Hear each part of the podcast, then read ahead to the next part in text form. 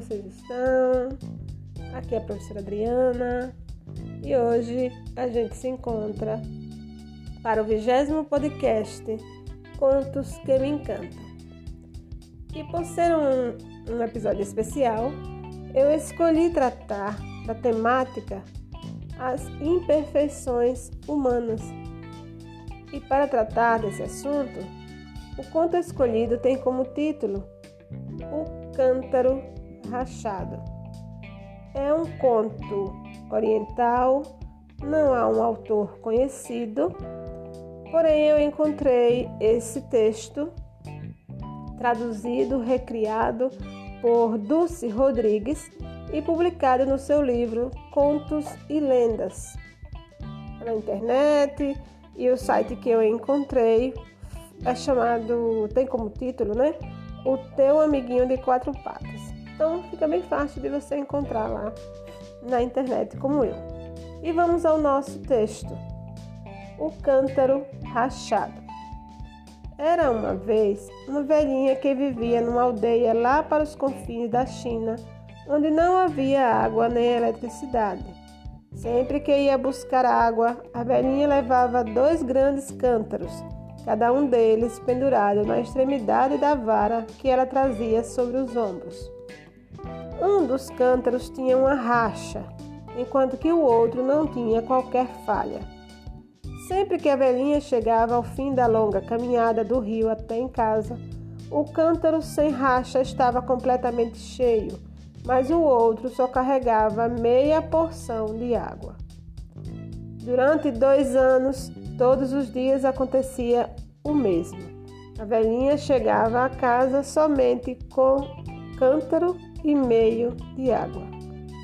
Claro que o cântaro sem defeito estava todo orgulhoso do serviço que prestava, mas a, o pobre do cântaro rachado envergonhava-se por causa do seu defeito e sentia-se infeliz por só trazer metade da porção que devia.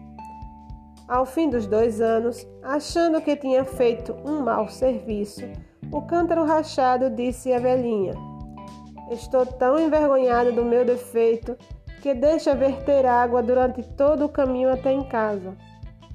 A velhinha sorriu e respondeu: Já reparaste que o caminho do teu lado está cheio de flores, mas que do outro lado do cântaro cheio não há nenhuma? A razão é que, como eu sabia desse defeito seu sempre que eu pegava, sempre vi e sempre reconheci a sua racha, semeei flores ao longo do caminho do teu lado que tu regas todos os dias quando voltamos para casa. Durante dois anos eu pude assim colher estas lindas flores que embelezam a nossa mesa. Se não fosses como tu és, a nossa casa não estaria tão lindamente enfeitada. Cada um de nós tem os seus defeitos próprios, mas são essas imperfeições de cada um que nos tornam a vida em comum interessante e gratificante. Devemos, por isso, aceitar cada qual tal como é, tentando ver nele o seu melhor. E não te esqueças de apreciar o perfume das flores do teu lado do caminho. Passa essas histórias aos teus amigos. A amizade é como as flores, devemos cuidar dela. Bom, pessoal, eu li até o fim o texto para fazer jus ao trabalho compilado por Dulce Rodrigues. Mas vamos à nossa reflexão. As imperfeições humanas são várias. Ninguém é perfeito. Nasceu humano, não é perfeito. Salvo Jesus Cristo, que nós sabemos que já vivia em espírito junto a seu Pai e vem à Terra para salvar a humanidade. Mas é uma coisa à parte, né? É um ser à parte que se tornou humano para curar os humanos dos seus defeitos. Mas vamos aos, no, aos nossos humanos comuns. Cada um de nós é cheio de imperfeições. Somos todos cântaros rachados. Temos brechas e defeitos. E chegará um dia que a gente vai ser julgado ou se auto-julgará pelos nossos próprios defeitos, por sermos imperfeitos. E às vezes é preciso ter bastante sabedoria para reconhecer que algumas das nossas falhas é que fazem da gente ser quem somos. E aí vem a nossa reflexão principal. Até que ponto as nossas imperfeições são válidas? Será que a gente já parou para pensar sobre isso? Será que a gente vive só se culpando, achando que os nossos defeitos eles são vistos, apontados pela sociedade e que por isso nós somos julgados o tempo todo e que não servimos para nada? Ou será que a gente já percebeu que apesar das nossas imperfeições, a gente tem muito a contribuir como o cântaro rachado? A gente costuma olhar a vida do outro e dizer, olha, mas fulano é, é tão engajado politicamente, é um ser tão altruísta, tão elevado, faz tão, tanto bem ao, ao povo e eu não faço nada.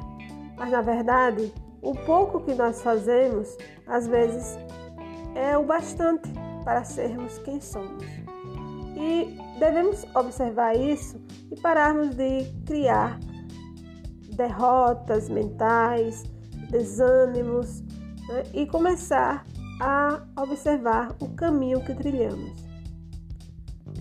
Sabemos que todos nós temos brechas, muitas vezes feridas incuráveis. Porém, não vão ser os julgamentos bobos de outras pessoas que farão a gente se autopunir, baixar a cabeça, e vertermos lágrimas porque achamos que os nossos defeitos são maiores do que os dos outros. Temos também que ver o nosso lado bom, porque toda ação tem uma reação e uma recompensa. Não há como a gente ser somente imperfeito. Muitas vezes essa imperfeição gera coisas benéficas e a gente tem que observar.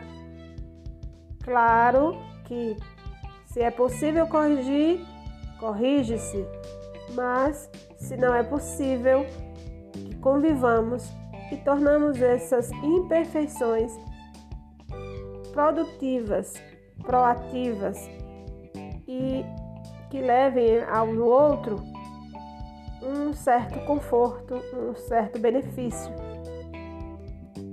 Então, que a gente se auto-perdoe, que a gente se auto-motive e que pare de se auto-julgar pelas nossas imperfeições. Quando a gente puder corrigir, que corrija, mas quando a gente não puder, que conviva o melhor possível, porque todos nós somos imperfeitos, somos cântaros rachados mas temos o nosso lado bom, temos o nosso lado compensador. E isso só é possível perceber com sabedoria.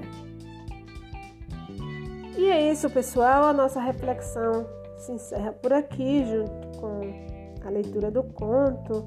E eu espero que vocês tenham gostado. Lembrando do título, né? cântaro rachado, somos todos cântaros rachados, somos todos imperfeitos. E se gostaram, compartilhem. É, eu espero que no próximo episódio a gente possa estar junto novamente.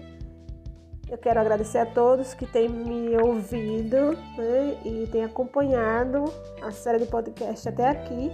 Nós estamos no vigésimo. Né? E eu agradeço muito a quem me fez companhia dizer a vocês que é um, um exercício que eu faço de passar ah, os contos adiante. E se vocês puderem e gostarem, passem também para os seus amigos, através do podcast ou da indicação de leitura nos sites da internet, né, que estará fazendo a mesma coisa. Então, obrigada a todos. Eu vou ficando por aqui. Até a próxima semana, no nosso próximo episódio do podcast Contos que me encantam.